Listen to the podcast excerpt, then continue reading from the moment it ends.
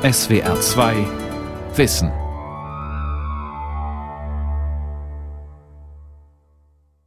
Mit der SWR 2 Aula und dem Thema Vergangenheit, die nicht vergeht, Deutschland und der Kolonialismus am Mikrofon Ralf Kaspari.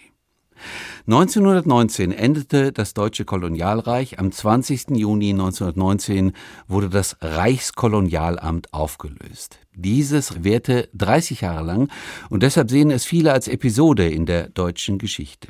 Ist das so? Darüber habe ich mit dem Afrikanisten Andreas Eckert von der Humboldt-Uni gesprochen. Meine erste Frage war, Herr Eckert, ich habe das Gefühl, dass das Thema Kolonialismus im Moment präsent ist wegen der Diskussion über die kolonialen Raubgüter und eventuelle Rückgaben und wegen des Themas der Genozid an den Herero und die Reparationsforderungen. Ist der Eindruck richtig? Das auf jeden Fall. Erstaunlich ist eher die Frage, warum jetzt? Und warum ausgerechnet ähm, anhand der Frage der gestohlenen oder vermeintlich unrechtlich erworbenen Objekte oder Museumsobjekte sich diese Debatte nun in einer auch durchaus grundsätzlicheren Art entfaltet. Die Frage des Genozids an den Herero, die liegt ja schon länger auf dem Tisch und ist äh, schon in den frühen 2000er Jahren mal sehr stark im Zentrum des öffentlichen Interesses gewesen, ist dann aber wieder abgeflacht und ist nun noch mal in den letzten Jahren ins Zentrum gerückt. Das hat verschiedene Faktoren. Ein Faktor war sicherlich, dass der Deutsche Bundestag äh, vor einigen Jahren den Genozid an den Armeniern während des Ersten Weltkrieges auch als solchen bezeichnet hat. Und dann natürlich die Fragen kamen, wieso dann eigentlich nicht den Völkermord an den Herero und Nama als solchen bezeichnen. Und das Auswärtige Amt hat dann eben auch entsprechende Formulierungen versucht. Und seither gibt es eine Gruppe von Politikern auf beiden Seiten, Namibia und Bundesrepublik, die nun versuchen, irgendwie eine Lösung zu finden, eine angemessene Antwort, vielleicht auch Entschädigung oder einen angemessenen Umgang der deutschen Regierung äh, mit dieser Frage. Da ist es leider noch nicht so richtig viel weitergegangen und man wird abwarten, ob es da tatsächlich auch zu einer Lösung kommt, mit der beide Seiten äh, zufrieden sind. Aber das Thema Herero, Genozid, es gab ein Auf und ein Ab. Es stand mal wieder einige Tage im Zentrum, dann war es wieder vorbei. Irgendwie dauerhafter, mhm. auch im Feuilleton oder in der Presse und in den Medien scheint doch das Thema der Kunstobjekte äh, zu sein, die in unseren Museen und oft ja auch in den Magazinen schlummern, die gar nicht irgendwie in die Ausstellung es geschafft haben. Äh, und das hängt natürlich unter anderem äh, mit dem Großprojekt Humboldt Forum zusammen, was nun in Berlin entsteht und ja jetzt auch in einigen Monaten öffnen soll. Und da ist eben die Frage, warum eigentlich ausgerechnet Museumsobjekte, die diese Debatte entfachen. Und meine erste Antwort wäre darauf, das sind sozusagen auch ganz konkrete Gegenstände, an denen man deutlich machen kann, wie eigentlich Kolonialismus, wie auch Herrschaft, wie auch zu sagen Hierarchien äh, funktioniert haben und dass ein Land oder Vertreter einer bestimmten Kultur der Weltregion einfach Objekte von anderen sozusagen mitnehmen konnten und dann damit ihre eigenen Museen und Galerien bestücken konnten. Äh, sagen Sie mal ein, zwei Beispiele von diesen Kunstobjekten. Vielleicht muss man da auch noch unterscheiden. Es gibt auf der einen Seite Kunstobjekt und es gibt zum Beispiel den berühmten Herrscherthron der Bamun aus Kamerun, Manduyenu, der seit langer Zeit im Völkerkundemuseum ist. Da ist eben auch die Frage, war es sozusagen ein Geschenk des Königs oder war es ein, ein Objekt, was sich die Deutschen äh, mit irgendwie Tricks unter den Nagel gerissen haben. Ein zweites sehr intensiv diskutiertes Objekt oder Objekte sind die sogenannten Benin-Bronzen aus Benin im heutigen Nigeria gelegen. Und da wird die Sache auch schon kompliziert, weil äh, diese Bronzen von den Briten eigentlich im Gefolge eines Krieges gestohlen wurden und dann aber äh, über Mittelsmänner und über die Regierung teilweise in ganz Europa und auch in die USA verkauft wurden. Also hier ist sozusagen der nationale Bezug noch etwas komplizierter, was aber eben auch zeigt, dass Kolonialismus eben durchaus auch ein europäisches Phänomen war und nicht immer nur ein nationales. Es schlummern aber noch andere Dinge in unseren Magazinen, von Museen, aber auch von medizinischen Einrichtungen. Das sind Gebeine, Schädel, Knochen, die teilweise vor dem Ersten Weltkrieg vor allem große Konjunktur hatten, weil sie Material boten für das, was damals eine der angesagtesten Wissenschaften waren, nämlich die sogenannte Rassenkunde. Und auch dort wurden zum Beispiel Kriegsopfer, aber auch teilweise sozusagen Tote wurden wieder ausgebuddelt. Und diese Schädel oder andere Körperteile brachte man nun nach Deutschland. Es gab da auch einen wirklich regen Verkehr. Wir wissen jetzt so über Korrespondenzen, dass einige hochmögende deutsche Wissenschaftler quasi Leuten, von denen sie wussten, dass sie in die Kolonien fahren, gewissermaßen eine Auftragsliste mitgaben. Also ich brauche irgendwie vier Schädel und drei Beckenknochen etc. Also das sind sozusagen die äh, die beiden Bereiche, um die es im Moment in der Debatte geht. Ja, bei diesen Objekten, über die wir jetzt gerade sprechen, das ist ja ziemlich schwierig. Sie haben es angedeutet, auch komplex, wie die Objekte hierher gekommen sind, was mit ihnen genau passierte. Es ist aber, so habe ich Sie jetzt verstanden, nicht immer eine Enteignung afrikanischer Völker gewesen, oder? Nein, es gab durchaus auch äh, sicherlich Dinge, die äh, die verschenkt, die vielleicht auch verkauft worden etc. Deswegen ist es ja auch so schwierig, pauschal was zu sagen. Und deshalb stehen ja auch gigantische Aufgaben vor der Forschung. Zum Ersten, dass viele Museen gar nicht so ganz genau wissen, was sie da eigentlich haben und wo es hergekommen ist. Also das, was jetzt unter dem Stichwort Provenienzforschung durch äh, die Landschaft geistert, heißt, dass viele Museen erst noch mal ganz genau versuchen müssen nachzuzeichnen, wo haben sie die Objekte eigentlich her?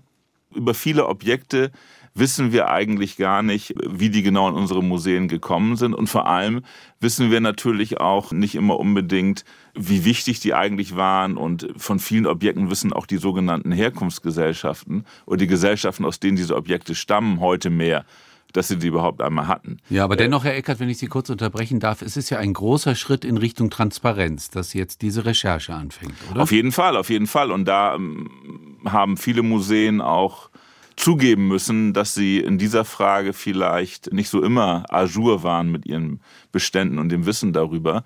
Und viele, das muss man so sagen, sind einfach auch kalt erwischt worden von der Wucht der Debatte, dass auf einmal nun äh, aus allen Ecken die Frage kam, ja, sag mal, wo habt ihr die Sachen eigentlich her und ne, sind die nicht alle gestohlen worden? Und die zweite Frage, die sich damit verbindet, ist die Frage der Restitution, also der Rückgabe dieser Objekte. Und da hat es ja in Frankreich interessante Entwicklungen gegeben. Präsident Macron hat vor anderthalb Jahren in einer Rede an der Universität Ouagadougou in Burkina Faso gesagt, also da müssen wir jetzt auch mal Schluss machen mit dieser Konstellation, dass alle Schätze Afrikas in europäischen Museen lagern. Und er sagt, in fünf Jahren sozusagen sollen eigentlich die wesentlichen Objekte, die noch in Frankreich sind, wieder an den Ursprungsort zurückgebracht werden. Damit hat er natürlich viele Leute aufgeschreckt und er hat dann ein Gutachten in Auftrag gegeben, das von einem senegalesischen Wissenschaftler, Felvin Sarr, und einer französischen, aber in Deutschland lehrenden Kunsthistorikerin, Benedict Savoy, verfasst wurde.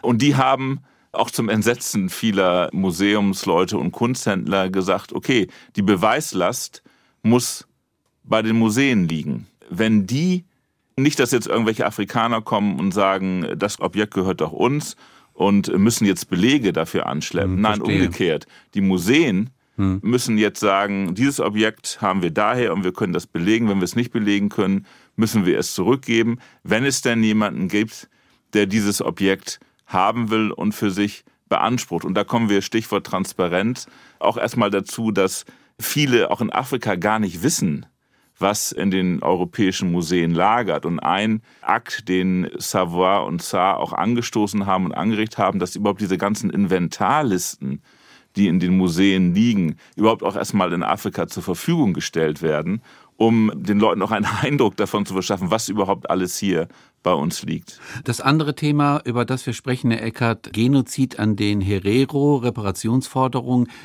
Sagen Sie nochmal, wie das war geschichtlich. Um was ging es da genau? Also das Ganze hat sich abgespielt im damaligen Deutsch-Südwestafrika, heute Namibia. Und das war unter den deutschen Kolonien eigentlich die einzige, die man als Siedlerkolonie bezeichnen kann. Äh, also ist eine Kolonie, in der doch eine größere Zahl von deutschen Siedlern sich mehr oder weniger dauerhaft angesiedelt haben, selbst wenn ihr Anteil an der Gesamtbevölkerung weiterhin relativ gering war. Und die Herero, eine der zentralen, aber beileibe nicht die einzige Gesellschaft in Namibia natürlich, war sozusagen durch den deutschen Landhunger, aber auch dann durch Rinderpest und andere Dinge doch ökonomisch und auch gesellschaftlich sehr sozusagen an den Rand gedrängt und sah sich sozusagen immer stärker auch mit deutschen Forderungen nach Land und nach Steuern etc. konfrontiert und hat, und darüber gibt es jetzt relativ komplizierte Geschichten, die erspare ich uns, hat jedenfalls dann Widerstand gegen die Deutschen geleistet. Die Deutschen wurden auch von den Angriffen der Herero relativ stark überrascht und es wurden dann Militärs aus Deutschland nach Namibia eingeschifft. Es entwickelte sich ein sehr brutaler mehrjähriger Krieg. Und am Ende sind viele Herero dann in die äh, wasserlose Omaheke-Wüste geflüchtet. Hm. Äh, und es gab dann diesen, und darüber wird nun immer noch sehr intensiv gestritten, den Befehl des Oberbefehlshabers der deutschen Kolonialtruppen, Lothar von Trotha, dass man eben jetzt keine Gefangenen mehr nimmt und dass alle sozusagen, auch Frauen und Kinder, jetzt nicht irgendwie gefangen genommen werden. Also im Grunde sozusagen, dass die dass man, man hat die Wasserstellen gesperrt und den Ausgang sozusagen aus der Wüste äh, versucht zu sperren. Also man hat sie sozusagen systematisch dort äh, verdursten lassen. Also eine, eine besonders perfide Art des Mords, oder? Genau, und das und es gibt den sogenannten, den viele den Vernichtungsbefehl nennen, wovon Trotha eben sagt, also ne, wir machen keine Gefangenen mehr etc. Und er wird eben von vielen als sozusagen Genozidabsicht bezeichnet. Andere sagen, das passt nicht, weil auch das Konzept von Genozid und der Begriff erst im Zweiten Weltkrieg entstanden ist und überhaupt sozusagen war es ein ganz normaler militärischer Vorgang. Also darüber streiten sich die Geister, aber ein Großteil der Wissenschaft ist schon der Meinung, dass es sich hierbei um einen Genozid äh, gehandelt hat. Aber was meinen Sie persönlich? Ich denke auch, dass man das so bezeichnen kann. Wobei, wie gesagt, es ist immer schwierig äh, mit diesen Begriffen, gerade auch natürlich, weil Genozid vielleicht eine eine besondere Wucht hat und natürlich einem immer auch sozusagen der Holocaust da als Vergleich vor Augen steht und viele eben auch argumentieren, man solle doch sehr vorsichtig mit diesem Begriff sein und viele auch in Sorge sind, dass die Einzigartigkeit des Verbrechens an den Juden vielleicht auch relativiert würde, wenn man diese Dinge Genozid nennt. Aber ich denke schon, dass das in diesem Fall ein treffender Begriff ist, zumal auch viele der dann Gefangenen in Arbeitslager die nannte man damals Konzentrationslager, obwohl sie nicht unbedingt vergleichbar sind mit dem, was dann das nationalsozialistische Deutschland installiert hat. Und viele wurden aber auch sozusagen sind verhungert oder an Krankheiten verstorben. Es gab schon so vorgedruckte Dinge sozusagen an Krankheit verstorben. Also es war schon so etwas wie ein vielleicht nicht systematisch aktiver Mord, aber schon sozusagen eine passive Ermordung oder durch Vernachlässigung, äh, kann man sagen. Also von daher glaube ich, da kann man jetzt ewig drüber streiten, ob es nun Genozid war oder ob man das vielleicht doch anders bezeichnen sollte. Faktum bleibt, dass die deutsche Armee und die deutsche Administration sozusagen in großem Maße afrikanische Gesellschaften zu vernichten versucht hat und über Jahrzehnte lang auch dort zu sagen Schaden hinterlassen hat. Gut, und ich vermute, dahinter stand auch eine gewisse rassische Ideologie von Kolonialherren, die eben die Herren sind? Natürlich, also allein die Tatsache, dass irgendwie es den Herero gelungen war, doch relativ lange auch äh, den Deutschen militärisch ein Schnippchen zu schlagen, war natürlich etwas, was in der hierarchischen Weltsicht und der rassistischen Weltsicht der Deutschen nicht vorkam und nicht vorkommen sollte. Und umso wichtiger war es natürlich auch dann, ein Exempel zu statuieren. Gut, es gab immer wieder Diskussionen darüber, wie sich Deutschland verhalten solle. Also ich weiß gar nicht, Herr Eckert, gibt es bis heute eine Entschuldigung, eine offizielle von deutscher Seite? Die deutsche Regierung ist da extrem vorsichtig, weil natürlich die Sorge besteht, dass eine wirklich offizielle Entschuldigung sozusagen juristische Folgen haben könnte, weil das als Anlass genommen werden könnte, um zu sagen, die Deutschen geben die Tat gewissermaßen zu und deshalb ne, ist es jetzt justiziabel. Auf der anderen Seite das heißt, da, da würden dann die Reparationsforderungen greifen.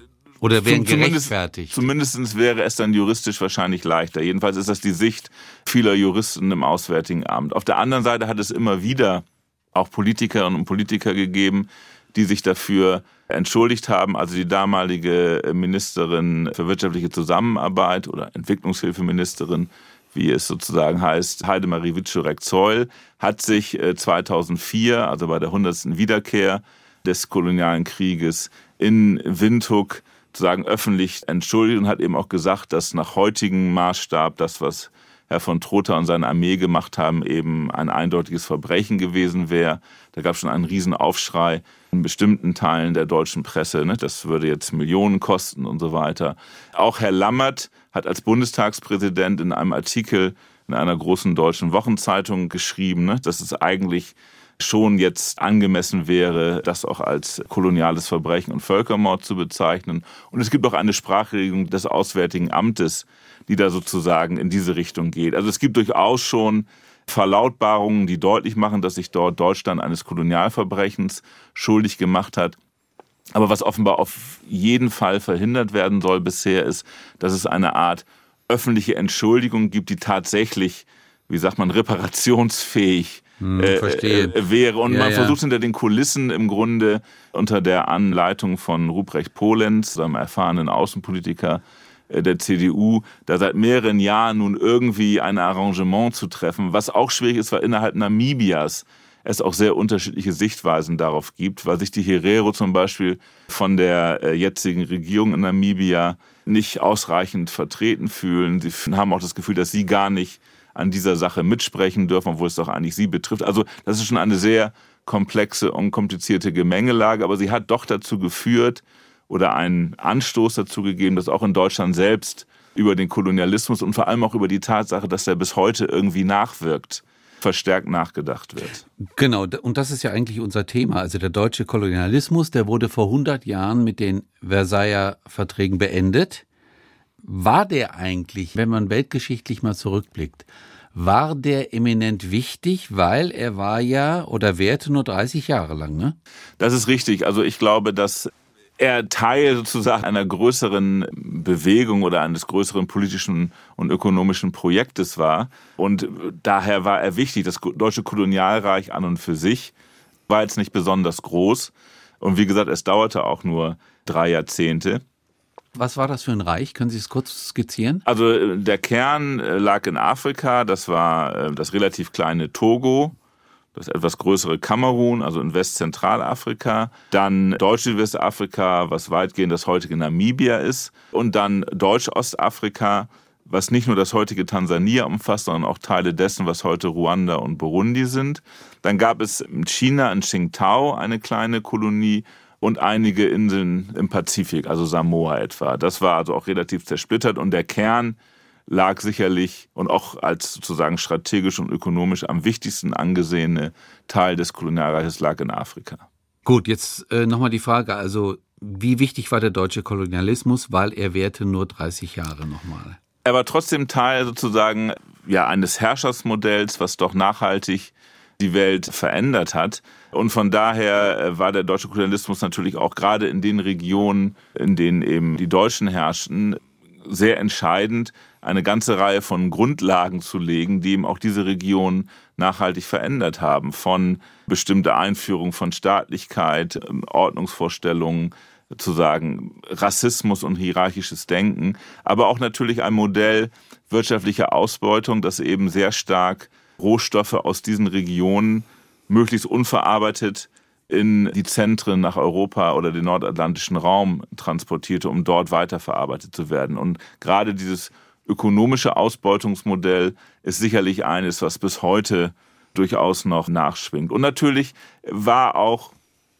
für Deutschland sozusagen Kolonialismus Teil dessen, was notwendig war, um als eine Großmacht zu gelten. Und deshalb waren ja die Deutschen nach dem Ersten Weltkrieg auch so empört, dass ihnen die Kolonien weggenommen wurden, ihnen quasi abgesprochen wurde, nun auch unter den zivilisierenden Nationen zu sein, die eben die Welt mit dem Kolonialismus transformieren. Und deshalb gab es ja auch in der Zwischenkriegszeit große Bewegungen und Anstrengungen, die wieder von einem neuen Kolonialreich träumten. Und auch die Nationalsozialisten, deren Haupt zu sagen Augenmerk im Rahmen von Expansionszonen in Osteuropa lag, aber nichtdestotrotz auch ganz konkrete Projekte hatten, wie Afrika dann wieder deutsch werden sollte. Kleine Zäsur, Herr Eckert, die neuen Kolonialherren in Anführungsstrichen in Afrika sind heute die Chinesen.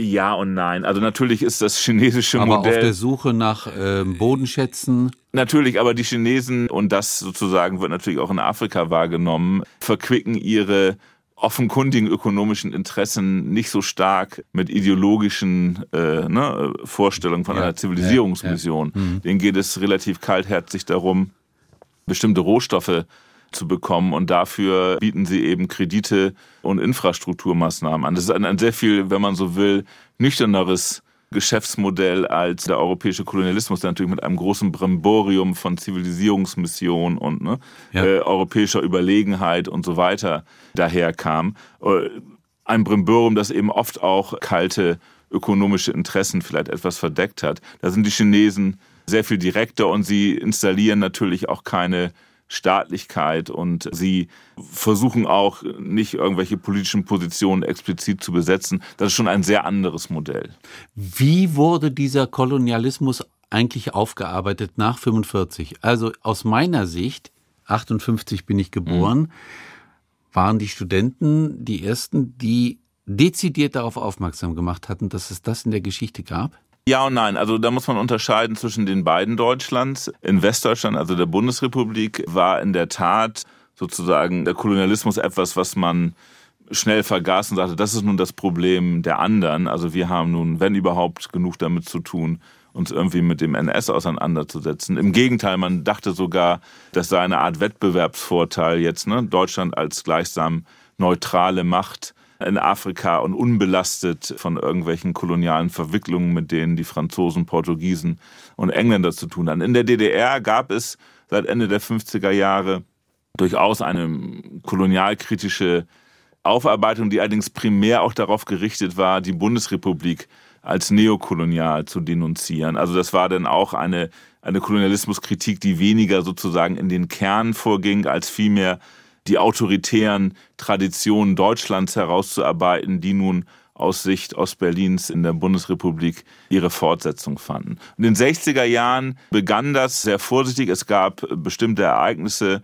den Algerienkrieg etwa, dann aber auch Kongo, die Ermordung Lumumbas, den berühmten Besuch von Moas Chombe, dem kongolesischen Ministerpräsidenten, der für die Ermordung Lumumbas mitverantwortlich war, eine der ersten großen Demonstrationen des SDS damals.